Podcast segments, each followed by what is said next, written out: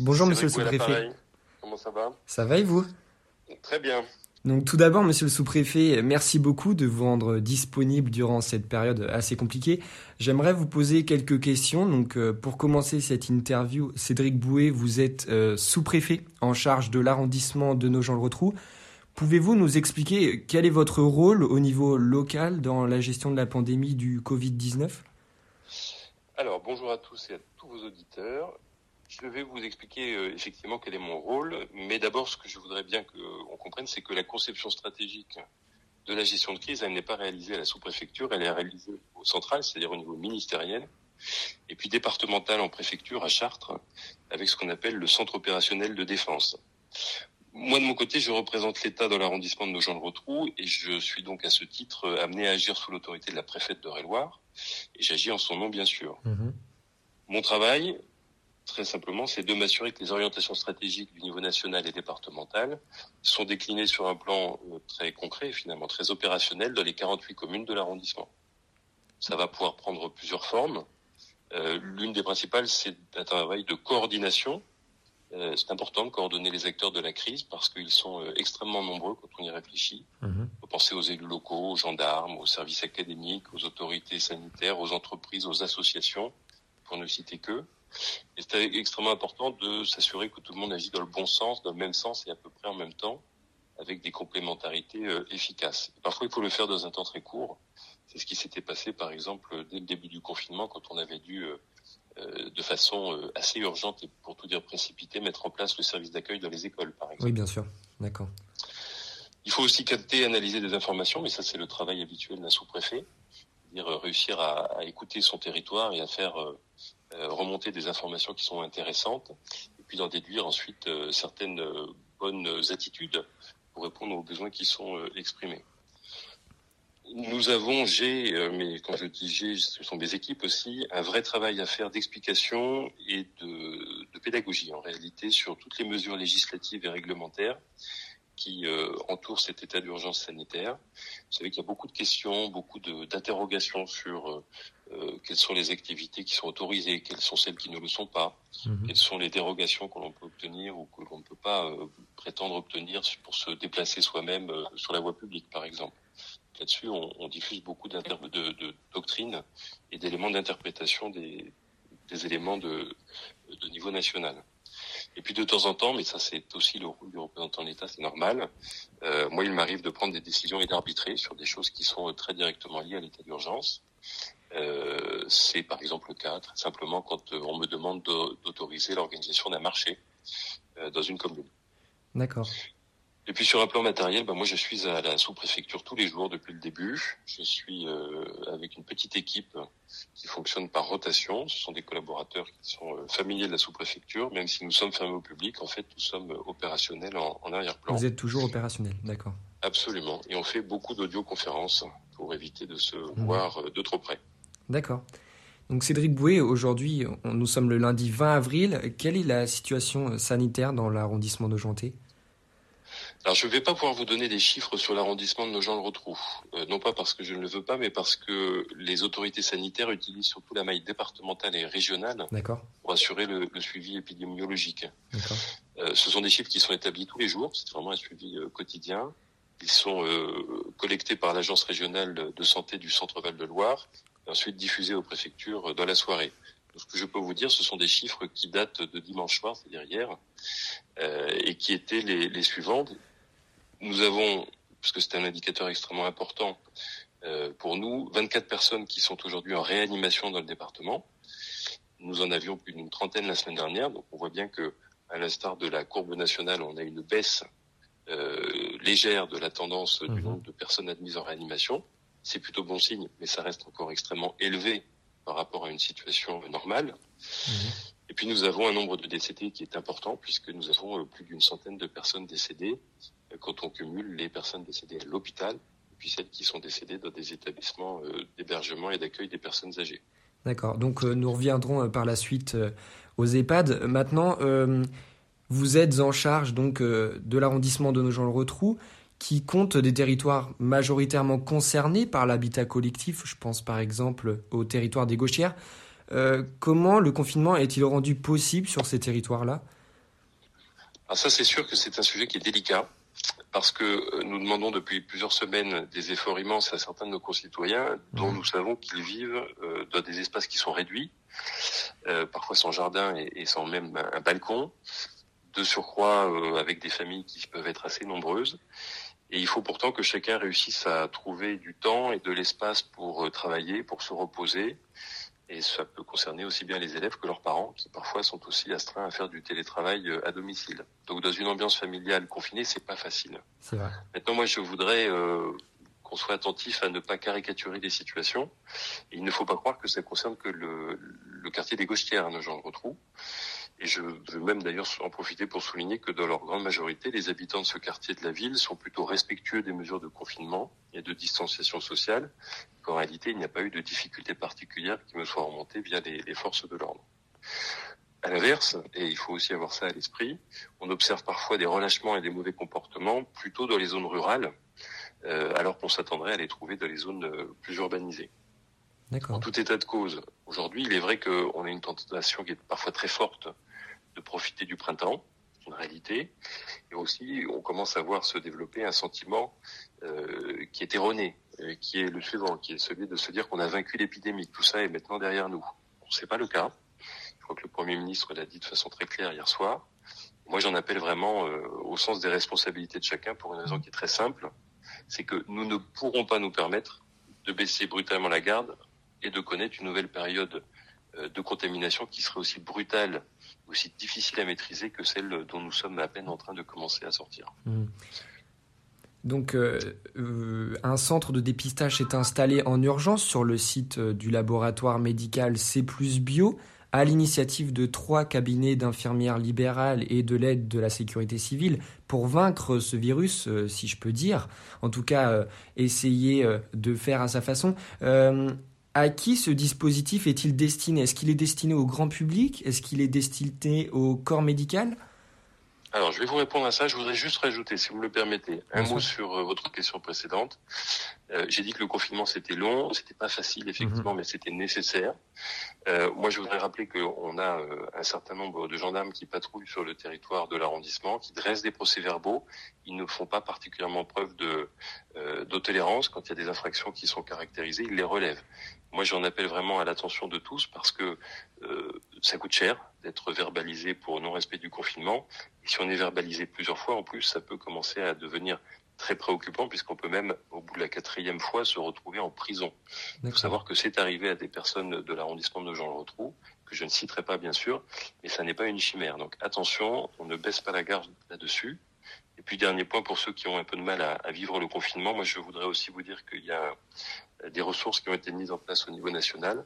Il y a un numéro de téléphone, c'est le 0800 130 000 et qui permet de euh, solliciter une aide psychologique pour essayer de voilà de se remonter un petit peu le moral et, de supporter ce temps qui est effectivement très long pour certains d'entre nous. D'accord. Sur le centre de dépistage euh, de nos gens de que vous évoquiez à l'instant. Ce qu'il faut bien avoir à l'esprit, c'est que c'est un espace qui n'a pas été mis en place sur la demande de l'État. En réalité, c'est un local aménagé par le laboratoire d'analyse médicale. Il a été aménagé avec la logistique des services municipaux. Et son objectif premier, c'est pas de le destiner au grand public, c'est de permettre aux infirmières, qui sont notamment les infirmières de ville, c'est les infirmières libérales, de réaliser dans des bonnes conditions matérielles des prélèvements pour les quelques patients qui ont fait l'objet d'une ordonnance de dépistage de la part de leur médecin. Ce sont des personnes qui sont en nombre limité, qui sont plutôt des personnes fragiles, qui ont ce qu'on appelle des, qui présentent des, des, cas de comorbidité potentielle. Donc, ça n'est pas un endroit où on peut aller prendre un ticket et se faire dépister. Donc, ça n'a pas de lien direct, ce centre de dépistage, avec euh, un dépistage qui sera un jour peut-être plus généralisé, qui est en cours d'organisation par le gouvernement, qui sera euh, probablement dans les semaines qui arrivent l'une des modalités des mesures de déconfinement progressif telles qu'on commence à l'entrevoir aujourd'hui. Dont nos gens pourront profiter? Mais nos gens le retrouvent étant euh, dans le territoire français. Nous espérons bien être déconfinés dans les meilleurs délais possibles, mais aussi dans les meilleures conditions possibles. D'accord. Et euh, donc euh, nous parlons de nos gens le retrou qui compte environ 23,2% de sa population qui a 65 ans ou plus. mais on le sait qu'elles sont plus à risque hein, que les autres classes d'âge. Est-ce que l'hôpital de Nogent est préparé à prendre en charge des cas de Covid-19 Alors l'hôpital de Nogent-le-Rotrou, il est intégré depuis le départ dans le système sanitaire qui prend en compte et qui soigne les patients qui souffrent du Covid-19 en Eure-et-Loire. Ça, c'est une évidence. Maintenant, ce qu'il faut avoir à l'esprit, c'est que c'est un établissement de ce qu'on appelle la troisième ligne, comme l'est par exemple celui de, de Châteaudun. Autrement dit, c'est un établissement qui n'accueille pas en première intention des patients qui présentent les formes les plus graves de la maladie, qui, eux, nécessitent une assistance respiratoire importante pendant plusieurs jours et donc un service de réanimation spécialisé, ce dont n'est pas doté le centre hospitalier à Nogent. La première ligne, elle est constituée en région centrale de Loire des hôpitaux universitaires. Il y en a deux, il y a Tours et Orléans. Et la deuxième ligne, ce sont des hôpitaux départementaux. En général, il y en a un par département. En Eure-et-Loire, nous sommes euh, richement dotés puisque nous en avons deux. C'est l'hôpital de Chartres et puis l'hôpital de Dreux, qui euh, l'un et l'autre, enfin l'un plus l'autre, disposent d'une quarantaine de lits de, de réanimation. Autrement dit, les trois niveaux, il faut bien comprendre qu'ils sont complémentaires, qui vont permettre de profiter totalement de la spécificité de, de chacun d'entre eux pour que notre fameux système de santé régional et départemental ne soit pas saturé. D'accord. Le centre hospitalier de Nogent, euh, à titre d'exemple, il joue un rôle de délestage en prenant euh, en compte, en accueillant certains patients qui sont des patients stabilisés après un séjour en réanimation dans un des hôpitaux de première ou de seconde ligne. Et puis il y a aussi, euh, et ça il faut pas les oublier, le service des urgences qui est très sollicité, à la fois par son rôle de la régulation médicale, c'est-à-dire quand vous appelez le, le 15, hein, et aussi de l'accueil des patients au sein de l'hôpital pour les premières consultations et ensuite la détermination des, des protocoles de soins. Donc il y a une, Donc, le, une, il y a ouais. une réelle organisation en fait des services de l'hôpital. C'est bien ça, et cette organisation elle prend la forme de ce qu'on appelle le plan blanc, qui est un plan euh, qui est propre à chaque établissement hospitalier. Il a été activé à Nogent-le-Rotrou au mois de mars sur la demande des autorités sanitaires de l'État. En fait, le plan blanc, c'est une réorganisation des services pour adapter le fonctionnement de la structure autour de la prise en charge à titre prioritaire des patients Covid. C'est pour ça qu'on a, par exemple, certaines interventions classiques euh, qui ont été reprogrammées pour libérer de locaux et puis permettre euh, aux, équipes soignantes finalement de se consacrer pleinement à l'accueil spécialisé des patients qui, eux, euh, sont souffrants du, du Covid. Donc c'est euh, beaucoup de professionnalisme de la part des, soignants, un bon respect du confinement qui peuvent nous permettre de constater qu'aujourd'hui, euh, les établissements de santé en Eure-et-Loire n'ont pas été débordés pendant le pic pandémique. Mmh. Et vous, vous, évoquiez tout à l'heure les EHPAD qui sont eux aussi très exposés à ce virus malheureusement. Euh, quelles mesures ont été mises en œuvre dans ces établissements pour protéger et, et préserver, si je puis dire, les résidents mais aussi les soignants?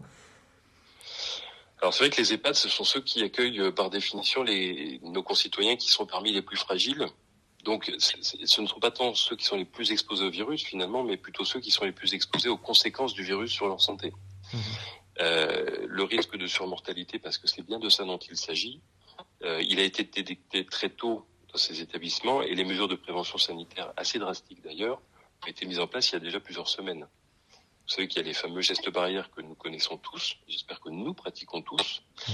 mais au-delà de ça, il y a le port du, de ce qu'on appelle le masque FFP1, c'est-à-dire le, le masque chirurgical, qui s'est généralisé dès la fin du mois de mars dans les EHPAD. Et puis surtout, euh, on a eu la suspension des visites qui a été décidée le 11 mars par le Premier ministre au moment où nous étions à ce qu'on appelle le, le, stade 2 de l'épidémie. Donc on voit bien qu'il y a eu une préparation et une prévention euh, très en amont. Aujourd'hui, lorsqu'on a un résident ou un membre d'une équipe euh, de l'établissement qui va présenter des symptômes, il est systématiquement confiné jusqu'à la levée du doute. Euh, le doute, c'est le dépistage. Et c'est aussi le, sens de ce que le ministre de la Santé a annoncé il y a une semaine maintenant, qui veut lutter contre ce qu'on appelle le risque lié aux formes asymptomatiques, c'est-à-dire les personnes qui, euh, comme vous et moi, ne manifestent aucun signe de la maladie, qui donc qui continuent à avoir une vie sociale qui continuent à travailler, et pour lesquelles on ne prend aucune mesure particulière. Donc le ministre a souhaité qu'on lance une campagne de dépistage massif par euh, les tests PCR, c'est-à-dire, vous savez, on vous on, vient vous mettre un espèce de coton-tige dans le nez, c'est pas très mmh. agréable d'ailleurs, euh, et ça permet de détecter la présence ou non dans votre organisme du virus. Et ces, dé ces dépistages massifs dans les EHPAD, ils ont été euh, lancés Ils ont été pratiqués d'ailleurs dans quatre établissements la semaine, dernière en Eure-et-Loire. Puis progressivement, ça va se poursuivre dans les, prochaines semaines. Et, euh, et dans ce cas-là, euh, vous, évoquiez tout à l'heure que les résidents euh, pouvaient être en chambre individuelle, donc sans visite des proches. Est-ce que c'est possible qu'il y ait un effet contraire à l'intention voulue au départ? C'est-à-dire, est-ce qu'il y a encore des activités qui sont faites dans ces EHPAD? Ou est-ce que les résidents sont réellement confinés dans leur chambre? Alors, ils ne sont pas tous confinés, notamment quand il n'y a pas de, de cas euh, avérés de, de, de, coronavirus dans l'établissement. Maintenant, euh, chaque établissement a sa propre euh, organisation, sa propre gestion de cette période si compliquée. L'objectif, c'est d'éviter que les résidents ne dépriment à tel point que euh, leur santé se dégrade, alors même qu'ils ne seraient pas malades par ailleurs. C'est ce qu'on appelle le syndrome de glissement, qui peut parfois avoir une issue d'ailleurs euh, tout à fait dramatique. Donc chacun rivalise d'ingéniosité et de, de, motivation pour trouver euh, des occupations, pour trouver des modes de contact parfois dématérialisés avec de la vidéoconférence hein, avec les familles. donc on a beaucoup d'initiatives, c'est très bien. Maintenant, de façon plus généralisée, vous avez peut-être entendu le Premier ministre hier, l'objectif aujourd'hui, c'est d'essayer de faire en sorte qu'on puisse réintroduire assez vite maintenant, c'est-à-dire à compter de cette semaine, une forme de droit de visite très encadré des familles auprès de leurs proches qui sont résidents d'établissement. Mmh. Ça sera à la demande du résident, ça sera dans des conditions qui vont être extrêmement limitées, il n'y aura pas plus de deux personnes par famille, il n'y aura pas de contact physique. Et en tout état de cause, ça se fera sous la responsabilité des directions d'établissement qui vont devoir dire aux familles euh, quand et comment les visites seront possibles. D'accord. Nous évoquons depuis tout à l'heure le port du masque, hein, qui est de plus en plus recommandé, voire encouragé par les membres du gouvernement ou encore l'Académie de médecine. Pensez-vous, monsieur le sous-préfet, qu'il soit possible d'ici le 11 mai, donc la date euh, du déconfinement progressif, d'en proposer euh, gracieusement ou onéreusement à tous les Français et plus particulièrement euh, à tous les nojentés Alors, ben, vous savez qu'il y a plusieurs types de masques d'abord. Il y a des masques qu'on appelle FFP1 ou FFP2, c'est-à-dire des masques chirurgicaux et des masques FFP2, c'est les masques blancs qui ont souvent un, forme de bec de canard. Euh, les uns comme les autres sont surtout à réserver aux soignants et aux personnes qui sont en contact direct avec les personnes malades et les personnes les plus fragiles. Et puis on a tous les autres masques qui sont euh, par définition des masques dits euh, alternatifs ou également dits grand public.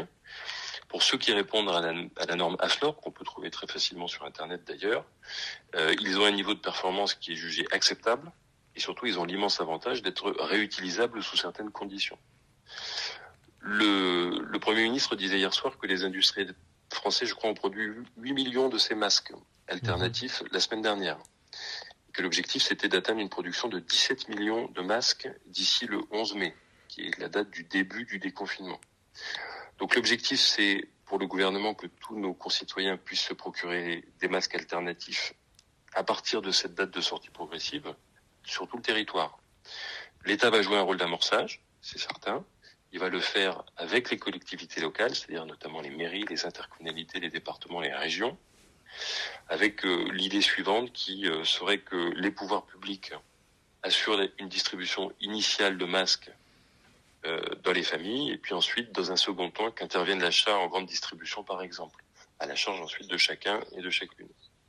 Donc tout ça est en cours de réflexion, va se mettre en place, va être traduit par une série de, de mesures, mais il est difficile d'en dire plus euh, cet après-midi. D'accord. Donc on constate qu'il y, euh, a une grande solidarité qui naît. Hein. Par exemple, à nos gens le retrouvent, vous parliez de masques alternatifs. Et on peut euh, voir qu'il y a eu à peu près 2500 masques fabriqués par euh, les bénévoles de l'association La Boîte à Outils. On parle ça, aussi. Un masque alternatif, absolument. On parle aussi d'Eurowapes qui intensifie sa production de lingettes sanitaires ou encore Inaviv Lab qui va produire et conditionner 130 tonnes de gel hydroalcoolique. Comment réagissez-vous, monsieur le sous-préfet, face à cet élan de solidarité des entreprises, mais aussi d'habitants? Alors ce que vous dites est très juste et euh, ça concerne évidemment nos gens, le Perche et plus, largement l'ensemble de la France. En, réalité, on a sonné la mobilisation générale et je crois vraiment que l'appel a été entendu très vite et très fort. Côté service de l'État, nous, depuis plusieurs semaines, nous avons euh, la responsabilité au niveau des services préfectoraux et des ARS de fournir en, avec ce qu'on appelle les EPI, les, les, équipements de protection individuelle, de fournir ces, ces équipements aux soignants, euh, qu'ils soient d'ailleurs publics ou libéraux, parce que bien souvent, ils nous disent qu'ils en manquent. Alors bien sûr, pour ça, on utilise les stocks stratégiques qui avaient été constitués et qui sont reconstitués par l'État.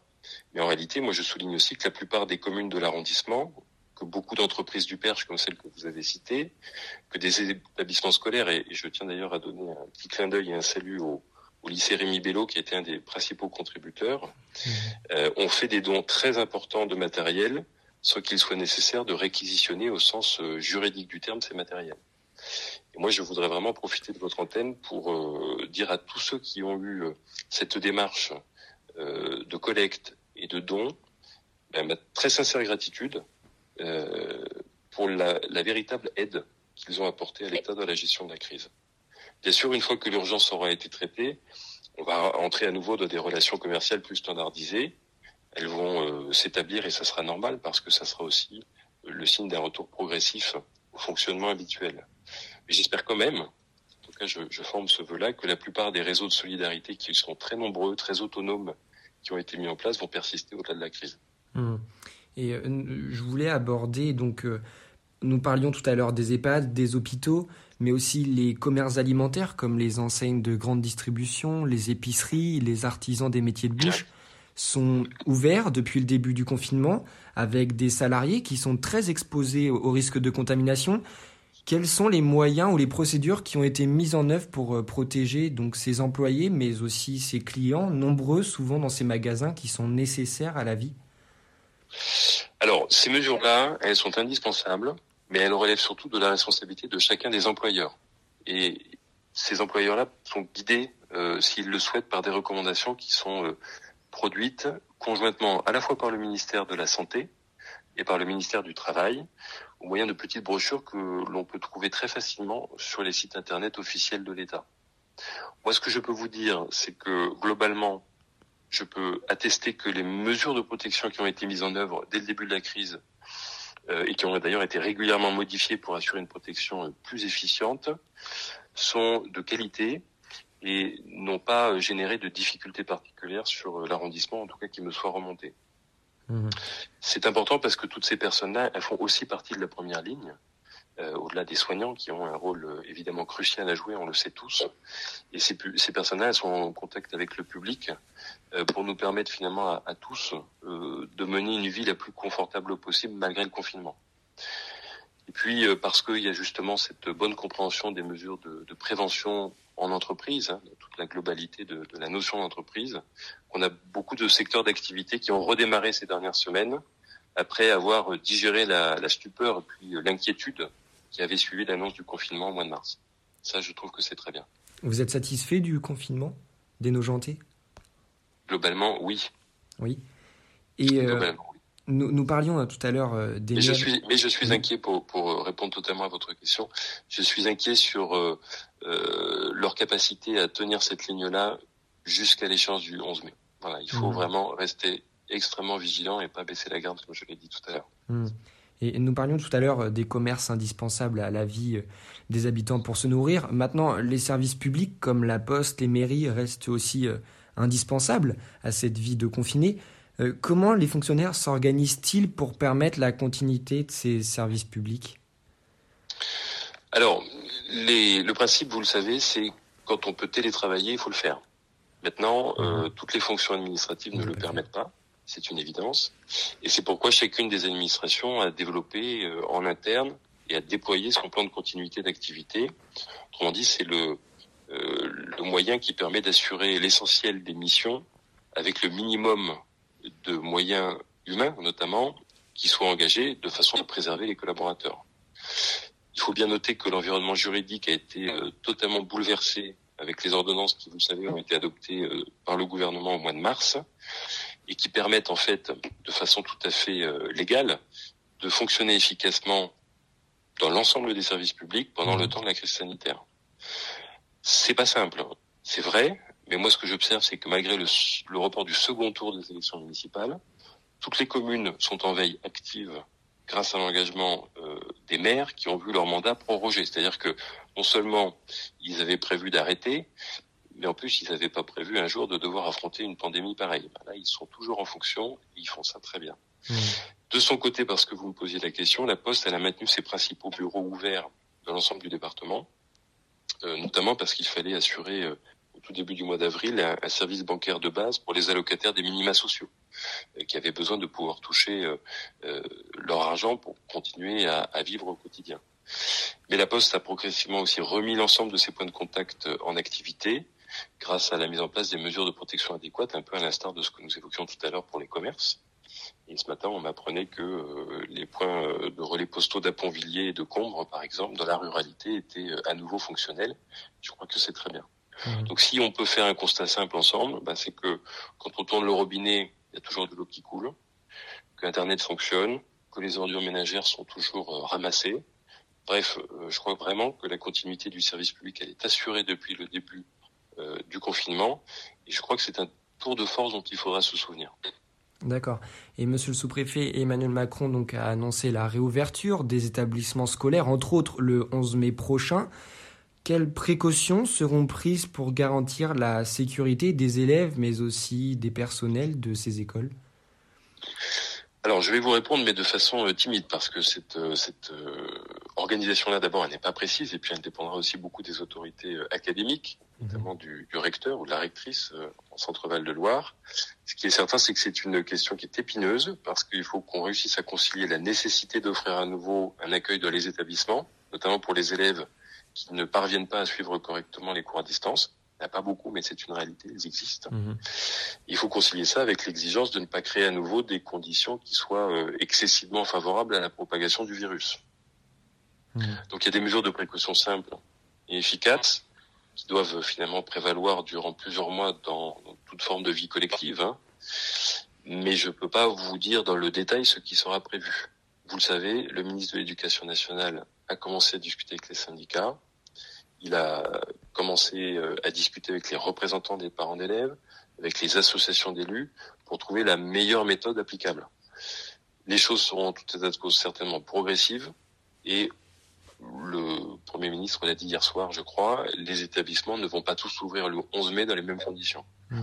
Il y a plein d'options qui sont étudiées, une approche différenciée par euh, territoire, en réouvrant dans les parties qui sont les moins euh, contaminés peut-être, euh, l'option d'un retour à l'école par moitié de classe ou d'alternance d'une semaine sur deux, ou encore l'utilisation de locaux qui ne sont pas des locaux scolaires au, sens habituel du terme. Bref, il y a tout un bouquet de solutions, mais il va falloir réussir à, à les articuler, à les mettre en place dans un temps qui reste, j'en suis conscient, relativement court. Il y a beaucoup d'impatience à ce sujet et c'est bien normal. Mmh, d'accord.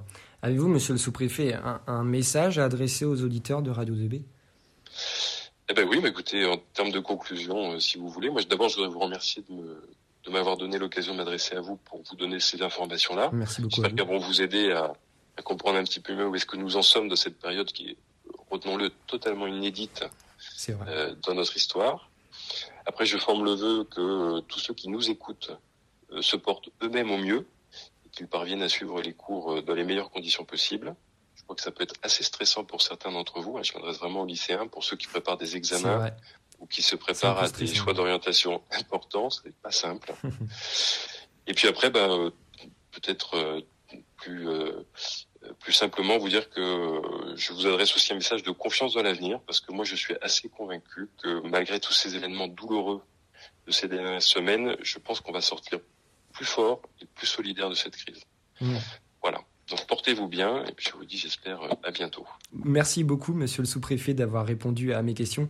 Je tiens également à remercier Maureen qui a préparé cette euh, interview avec moi, à monsieur Toumoulin qui a rendu cet échange possible et ainsi que Roxane et monsieur Onsou voilà qui m'ont aidé.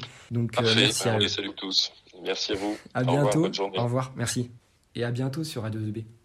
Radio 2B, la radio du lycée Rémi Bello et du collège Pierre Brossolette.